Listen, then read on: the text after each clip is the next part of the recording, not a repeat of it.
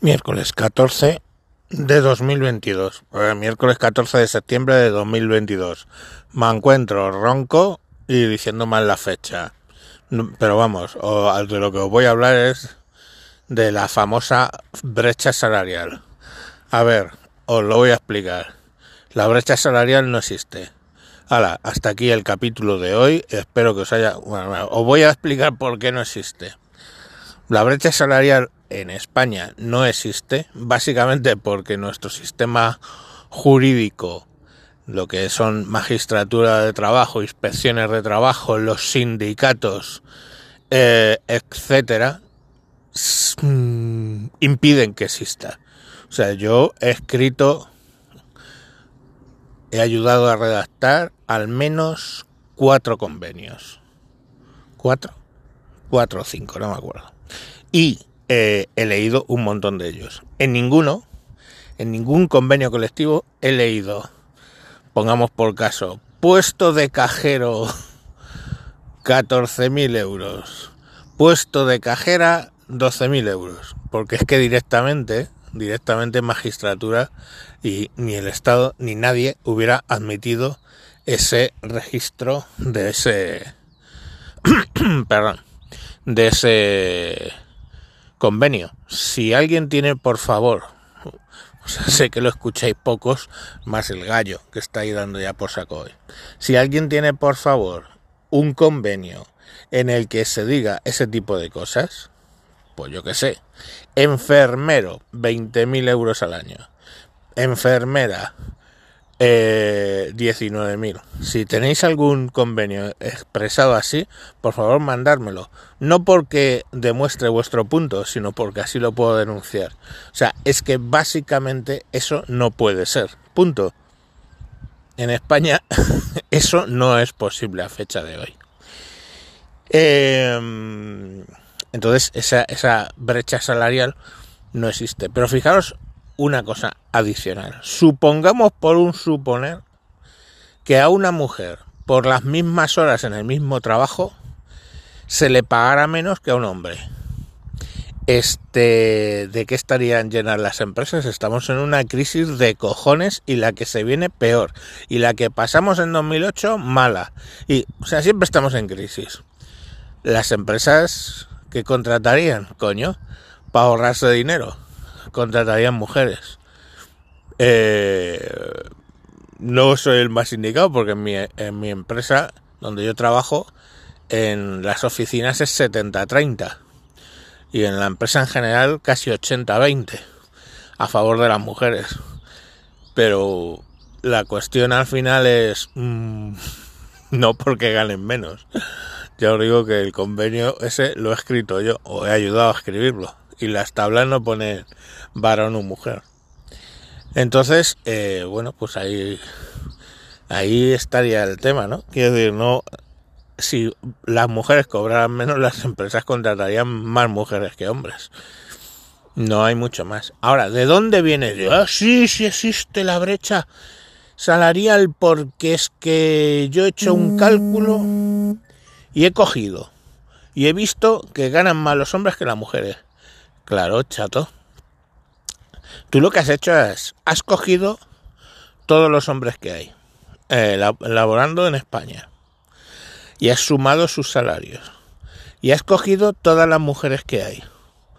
Y has sumado sus salarios.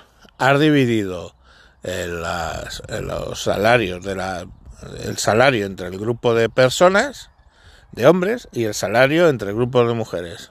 Y ostensiblemente mm, hay más dinero. O sea, sale más dinero por hombre que por mujer.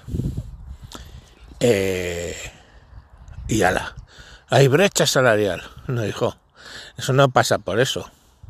Eso no pasa por eso. Pasa por qué. ¿Por qué? ¿Por qué pasa eso? Primero y principal. Eh, punto número uno. Las mujeres que se cogen jornada reducida. Hay muchísimas mujeres cogiendo jornada reducida. Luego venimos a hablar de por qué. ¿Vale?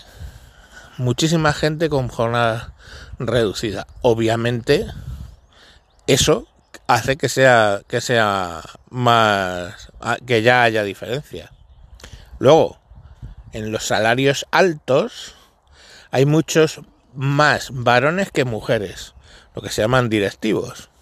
Hay más directivos varones que mujeres. Hay más directivos varones que mujeres porque hay el heteropatriarcado. No, sino porque cuando a un hombre le preguntan, ¿tiene usted disponibilidad geográfica y horaria? Generalmente dice que sí, y cuando le preguntan a una mujer si tiene disponibilidad horaria y geográfica, dice que no. Y que quede claro una cosa, aquí todos trabajamos para 8 horas diarias, 40 horas semanales, ¿ok? Pero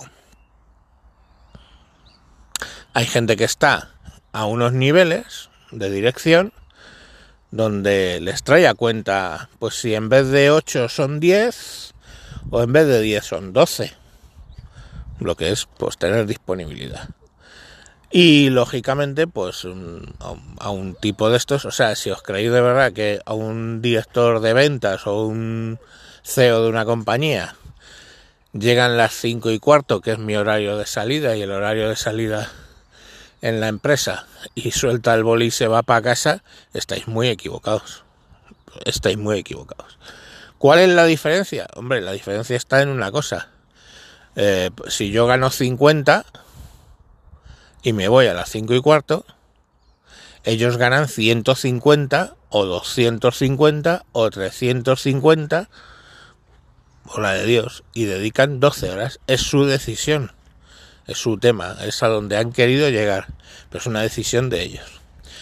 Y las mujeres, pues esa decisión no la toman, ¿vale? O, o en menor cantidad, en menor cantidad. O sea, están en menor cantidad en sacrificar su vida personal sobre la vida laboral. Cosa que un tío hace. En mayor probabilidad que una mujer.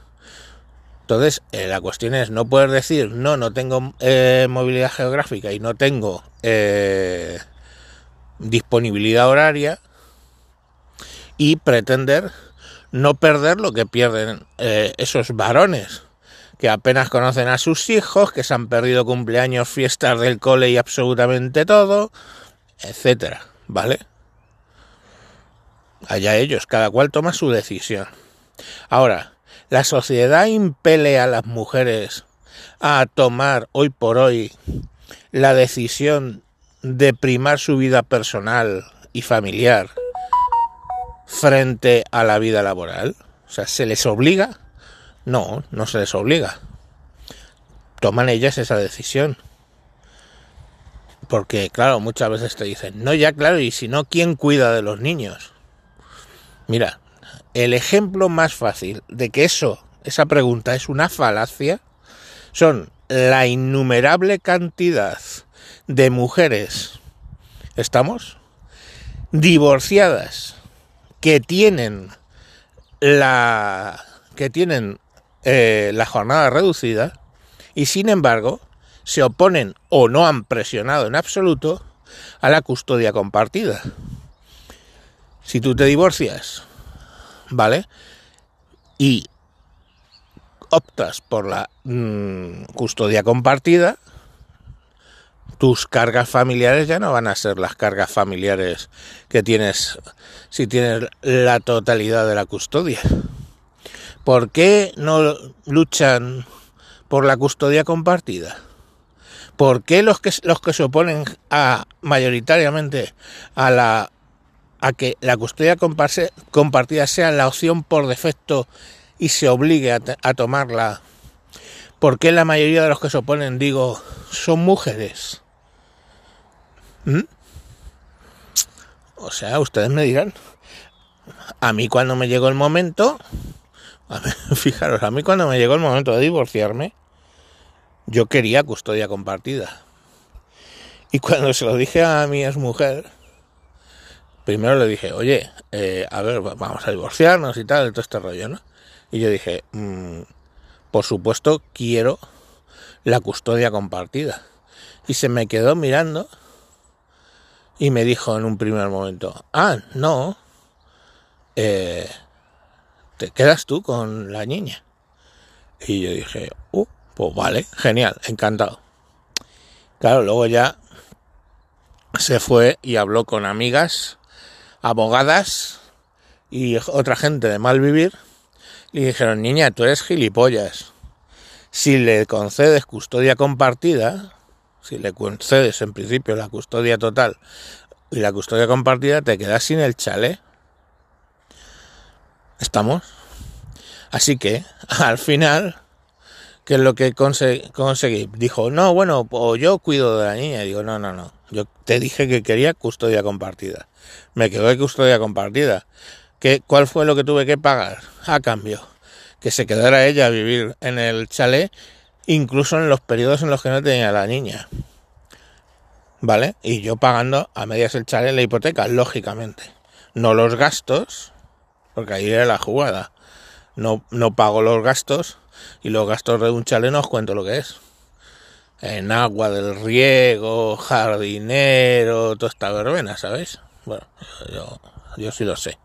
Yo estuve ahí, estuve alto. Ahora estoy bajo. Pero la cuestión al final está ahí, ¿eh? Quiero decir, cuando ya vio el percal de que, ostras, mm, me quedo sin mi piscinita, me quedo sin no sé qué, pues ya cogió y ya quería otra vez la custodia.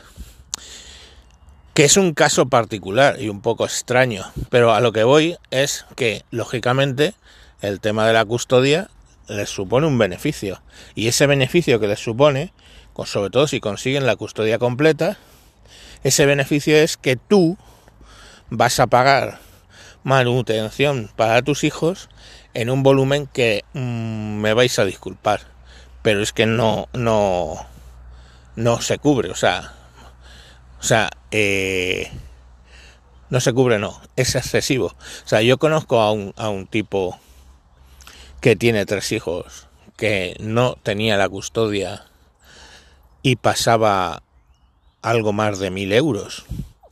Joder, mil euros es un salario de mucha gente en España. Pues pasaba mil euros le quedaban a él 800 euros. De ahí tenía que pagar el donde vivía, comer, por supuesto acabó en casa de los papis, porque no quedaba otra opción. No sabéis la vergüenza que es alguien de treinta y tantos, cuarenta años tener que volver a casa de los papis porque en realidad dispone de 800 euros al, al, al mes. Entonces al final, cuando hablamos de brecha salarial, tenemos que ver las condicionantes por las que ocurre. Si entendemos como brecha salarial el hecho de dividir el salario de todos los hombres entre, entre todos los hombres y el salario de otras mujeres entre todas las mujeres, que ya hemos visto que es un cálculo que está obviamente viciado. Claro, eh, ¿por qué seguimos con la mandanga de la brecha salarial? Porque supone un dinero. O sea, hay una frase en inglés que dice follow the money cuando hay algún problema o cuando hay alguna duda, follow the money, sigue el dinero, ¿no? El dinero te lo explica todo. O sea, hay todo un tema montado a favor de victimizar a las mujeres y de viven de ello. Entonces, mm, si tú llegas y dices, no, oiga, es que la brecha salarial no existe y la mujer que gana menos es porque trabaja menos, pues se te echan encima pero porque es que les va el pescado diario en ello, o sea, les va la comida en ello. Les va la comida en que exista la brecha salarial. Y así, pues claro, lógicamente están en contra de la custodia compartida y todo este tipo de cosas. En fin, esto era lo que os quería contar, ha quedado un poco largo. Lo ponéis a más velocidad y veréis que rápido hablo. Hasta luego.